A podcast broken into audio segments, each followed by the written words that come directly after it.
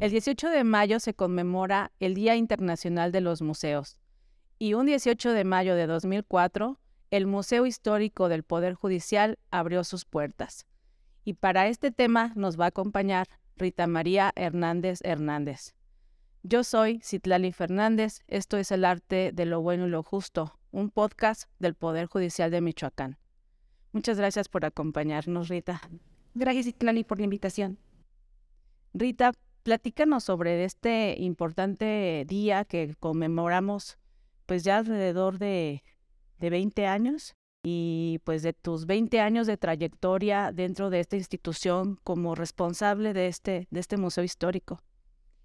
Sí, eh, efectivamente hay que recordar que si un 2004 el Museo Histórico del Poder Judicial abre sus puertas a la ciudadanía, eh, es importante conocer que un año anterior, el año 2003, eh, por acuerdo de la Comisión de Gobierno y Administración del Supremo Tribunal de Justicia, eh, precisamente se menciona sobre el establecimiento del museo, en donde justo se iba a, instalar en el edificio que está ubicado en el centro histórico de nuestra ciudad. Por lo tanto, este espacio a partir del año 2004 forma parte ya de un recorrido obligatorio de la ciudadanía, de los turistas que ven y tienen ese acceso a la belleza, eh, no solamente arquitectónica, sino también de las colecciones que están en exhibición. Pues como tú lo comentas, Rita, este museo histórico que abre sus puertas en el 2004 y que se encuentra en el bellísimo edificio eh, del centro, lo que conocemos nosotros como el antiguo Palacio de Justicia, en el centro de Morelia, pues es un, un lugar que se presta para todo ese tipo de actividades. Y nos gustaría que nos comentaras por qué se creó este museo y pues una de sus finalidades principales. Bien, hay que mm, recordar que si bien el Consejo Internacional de los Museos eh, menciona que un espacio es una institución sin fines lucrativos, pero también deberá de, ser parte del desarrollo cultural y educativo de la, de la ciudadanía. Por lo tanto, en ese momento, eh, los responsables de, del Supremo Tribunal de Justicia vieron la importancia de que se siguiera difundiendo la historia arquitectónica, pero también documental de la memoria que se resguarda eh, como archivo histórico. Por lo tanto, se decidió que los espacios eh, se fueran preparando para contar con varias de las salas eh, en donde el visitante podrá conocer en la sala permanente la historia eh, desde la época prehispánica hasta la actualidad sobre la evolución y desarrollo de la impartición de justicia en Michoacán. También eh, se cuenta con otras salas de exposiciones temporales. Fíjate, Citlálica, y es muy interesante conocer estas, estas muestras porque como resultado de la organización documental del acervo antiguo, esto nos ha permitido construir eh, exhibiciones temáticas, en donde el proceso mismo nos está indicando cómo se actuaba, cómo se trabajaba en la procuración de justicia, y de ahí es de que cada documento nos permite exhibirlo, respetando obviamente eh, parámetros eh, museográficos, pero también en donde se da a conocer la correcta preservación, pero también la divulgación de los eh, documentos. Fíjate, Rita, que es muy importante la formación que tú tienes hablando de, derecho a la, información pública, que tienes una especialidad y precisamente parte del, acervo documental del Poder Judicial, como tú comentas, pues es lo que a veces se exhiben en, exposiciones eh, temporales. Eh, ¿Nos podrías platicar también qué, qué, se encuentra o qué hay de interés eh, para el público dentro del museo, de este edificio? Hay que recordar que desde el año 2018 nuestro país cuenta con una ley general de archivos Y algo significativo y que sustenta aún más la labor del Museo Histórico es de que ahí menciona esta ley que eh, se debe de difundir el patrimonio eh, nacional. Por lo tanto, es interesante eh, reflexionar, Citlali, que nuestra institución se adelantó a esta legislación en donde nosotros ya estábamos difundiendo nuestro eh, patrimonio documental a través de exposiciones. Por lo tanto, hoy por hoy ya podemos eh, vernos apoyado a través de esa normativa en donde el museo está difundiendo, está divulgando el quehacer archivístico, pero también arquitectónico de eh, la antigua sede del Poder Judicial. Bueno, aparte de lo arquitectónico, vamos a pasarlo por dos partes, lo, diría yo. La primera, la temática, ¿a qué te refieres? ¿A efemérides, a fechas especiales, a exposiciones que tienen que ver con estas fechas relevantes? Bueno, temáticas nos estamos em, enfocando a que, por ejemplo, hemos eh, mostrado exposiciones eh, sobre mujeres criminales durante el porfiriato. Tenemos un contexto histórico conocido en nuestro país, ¿sí? Y además eh, es donde insistiría eh, que la formación que tiene el personal eh, es ser historiadores. Por lo tanto, eso nos permite tener conocimiento del contexto, ¿sí? de los expedientes resguardados en el archivo histórico. Y de ahí es de que hemos este, observado que algunos de los casos, de los asuntos judiciales, eh, son eh, viables para preparar una exposición temática. A eso nos referimos. Eh, en otros momentos hemos presentado el uso de la fotografía en los procesos judiciales, que si bien toda la parte del siglo XX y no se diga en el siglo XXI, es un elemento indispensable en la procuración de justicia, pero los documentos históricos nos están indicando que el uso de la fotografía en procesos eh, judiciales eh, se integrará a finales del siglo XIX y además son eh, imágenes fotográficas muy artísticas, ¿sí? De, de, estudio prácticamente. Entonces, ha sido otra exposición temática que hemos presentado y así varios, varios temas más son material pertinente para las exposiciones. Sí, yo recuerdo una muy interesante que me llamó la atención y fue objeto de, múltiples eh, visitas de la gente, como las de las cartas de amor. Sí, efectivamente ha sido una exposición y que de forma personal em, a mí también me, ha encantado, porque ¿quién no ha sido romántico? Sí, en determinado momento de su vida, o también a quien no le han roto el corazón, ¿verdad? O todo ese proceso del enamoramiento pues en, eh, en los documentos se observa perfectamente toda esta parte de la historia eh, personal, el contexto cotidiano en el que se desarrolló un expediente. Em, es interesante conocer, por ejemplo, eh, delitos en donde nos sorprende estas cartas de amor que forman parte de, este proceso judicial. por ejemplo, es un expediente o caso por eh, rapto, ¿sí? Es decir, que se robó a la novia, ¿sí? Entonces, eh, los padres, eh, papá o mamá, van ante el juez e inician todo el, proceso judicial para localizar a, pues, a la familia este, que, que huyó a la chica en este caso. Sí. Y es donde justo hemos localizado las, las cartas de amor. cartas, por ejemplo, que tienen, contienen poemas, solamente para que nos demos una idea de, de, del título, este, Pasión Secreta. ¿sí?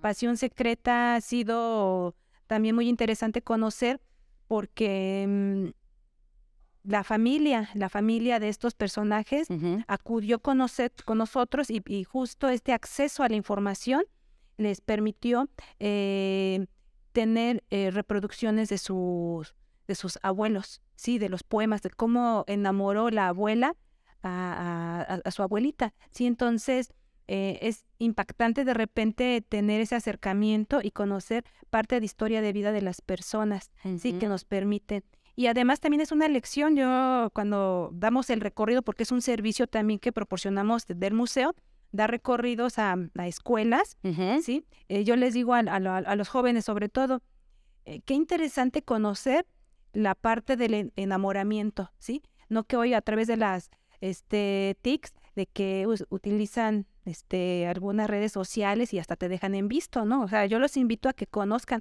cómo eh, enamoraban en ese momento, ¿no? A, a, las mujeres. Pero también hay asuntos este, muy impactantes, muy complicados. En cuestiones de género, esta parte de cartas de amor y desamor son eh, también como prueba para eh, evidenciar una violación sexual, ¿sí? En donde eh, el, acusado lleva este, las cartas como prueba de que pues el acto fue cometido de forma este consentida. Exacto. Sí, entonces por eso, por eso la exposición lleva el título de Amor y Desamor, ¿sí? Porque no todos este, los asuntos judiciales eh, tuvieron un final este, feliz, por llamarlo de esa forma. Es pues, muy interesante esta parte de esas exposiciones temáticas. Y ahora bien, en cuanto al tema de arquitectónico, ¿qué nos puedes decir, por ejemplo, de este maravilloso mural que es tan visitado? Cuéntanos de este y de otras, este, pues, atractivos que tiene este museo? A lo largo de, que me integro a, la institución laboral, pues eso ha sido muy gratificante, Citlali, eh, interactuar con personas en donde también nos han compartido parte de historia arquitectónica y también eh, conocer más allá de los elementos que todo historiador del arte te pudiera decir. Por ejemplo, el mural eh, que se llama Morelos y la Justicia, de la autoría del maestro Agustín Cárdenas. De forma personal eh, tuvimos la fortuna de, conocer, de tener una amistad con él y era además muy este, bonito que el propio autor nos platicara, ¿sí? De cómo elaboró todo el proceso de, de su mural y que además ya es emblemático y forma parte de la imagen del edificio del centro histórico de Morelia. Por lo tanto, pues yo me siento muy orgullosa de que cuando van este, visitantes, sobre todo extranjeros e incluso nacionales, se sorprenden de la belleza de este, de este mural. De este mural Morelos. Morelos, y la, justicia. Sí, que fue inaugurado en el año de 1976. Eh, la arquitectura y el edificio muchas instituciones han aplaudido y, nos han eh, ubicado como una institución que está al pendiente y que cuida su patrimonio arquitectónico. Es interesante observar de que llegan y las personas se les invita a que conozcan, por ejemplo, un elemento que se llama arcos pinjantes, ¿sí? En donde eh, es resultado de del autor de este edificio, eh, un ingeniero belga de la época del porfiriato, llamado Guillermo Guadón de Sorín, en donde eh, no se utilizan columnas, sino se retiran. Entonces es un efecto muy interesante que les ha llamado mucho la atención a arquitectos de otras nacionalidades. pues yo que te puedo decir que diariamente acudo ahí, de repente se nos pierde de vista este aspecto tan cotidiano, pero cuando llegan personas ajenas a la institución es cuando dices, qué, qué bonito, qué bonito espacio es donde laboro. Y sobre todo que este, este edificio tiene eh, pues mucha historia, ¿verdad? A lo largo de los siglos ha, ha representado o ha estado en diferentes funciones. Sí, efectivamente hay que recordar que fue eh, desde sus orígenes el primer ayuntamiento de, de, la ciudad. Posteriormente va a albergar en un momento determinado el Colegio de San Nicolás, eh, algunas escribanías o notarías. También tuvo la función de, de tener la mm, cárcel pública y más adelante eh, en otros accesos instituciones educativas como los primeros jardines de niños y también escuela para señoritas. Y sobre esto de, de que fue jardín de niños, pues ahora llama la atención que dentro de las actividades el Museo Histórico del Poder Judicial recibe eh, a, escuelas, alumnas, alumnos que acuden por algunas exposiciones. Nos, nos gustaría que nos comentaras de esto, sobre esta vinculación que se realiza con las escuelas. Tuvimos que hacer una reflexión en torno a nuestros públicos. Eh, observamos que si bien para la mayoría de, de las personas resultará incomprensible o poco atractivo visitar un museo histórico del Poder Judicial. Nos queda claro que de repente las personas pudieran pensar que, que puede ser muy aburrido, eh, puede ser eh, algo que no, no comprendan en su totalidad y a lo mejor van con la idea de encontrar alguna una escultura, no sé, otro tipo de, objetos. Sin embargo, eh, a través también de, un apoyo, una colaboración que se ha establecido también desde el año 2012 con eh, una red de museos michoacanos, en donde tuvimos que aterrizar el trabajo de lo que llamamos servicios educativos, ¿sí? En donde eh, se ha trabajado a través de estrategias pues pedagógicas, más didácticas con los distintos niveles, sectores educativos.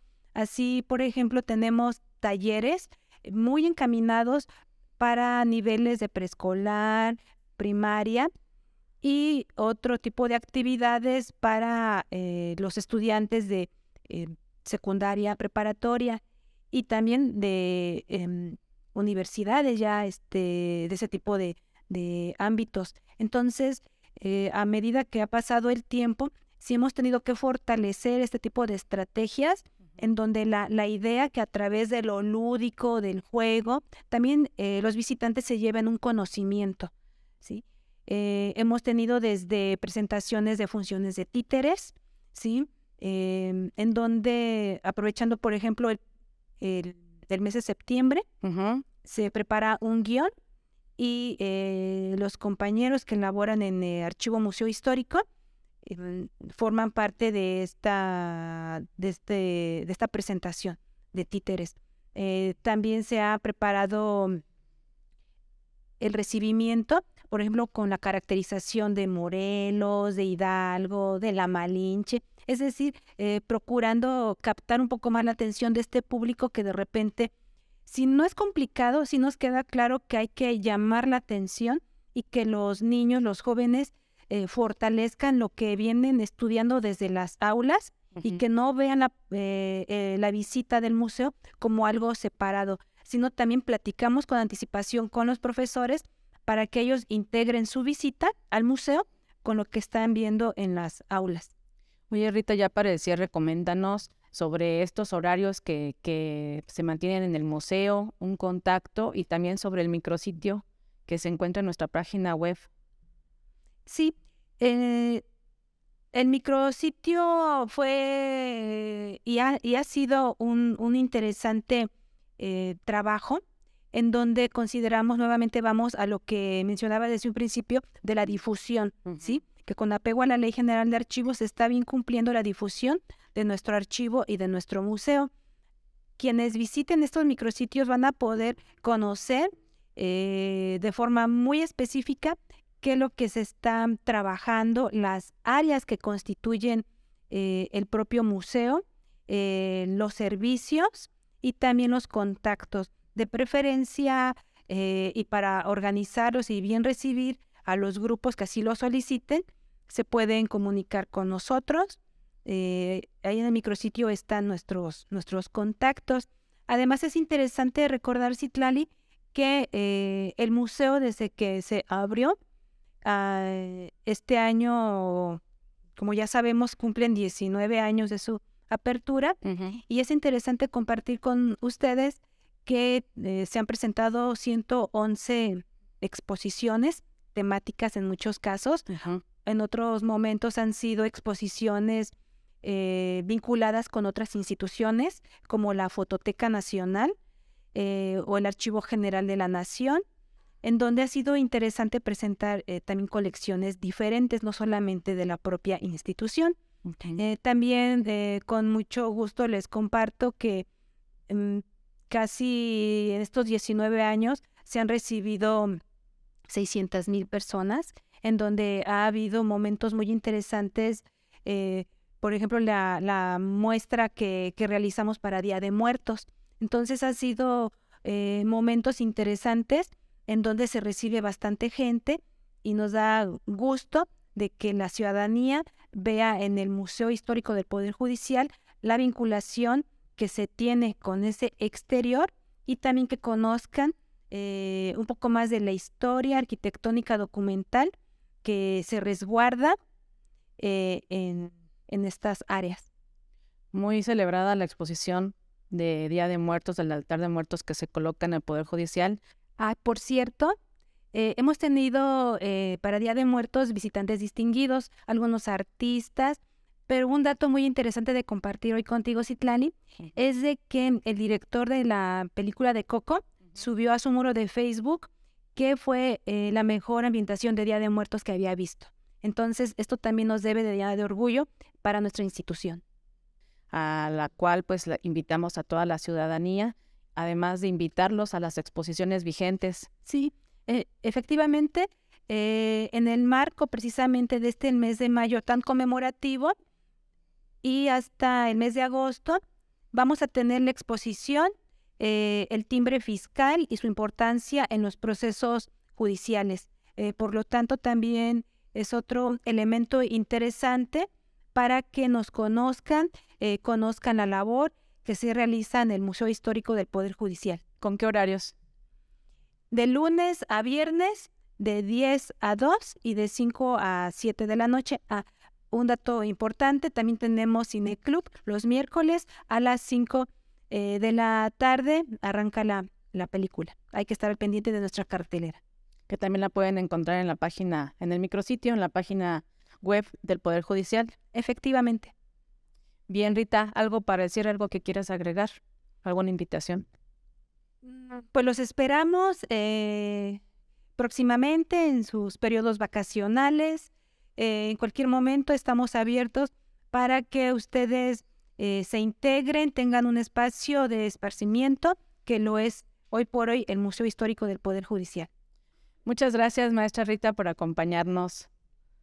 Recuerde que ahora nos puede escuchar en las plataformas de Spotify, Apple Podcast y Amazon Music. Y también los invitamos a dejar sus comentarios en nuestra plataforma de Facebook. Esto fue El arte de lo bueno y lo justo, un podcast del Poder Judicial de Michoacán.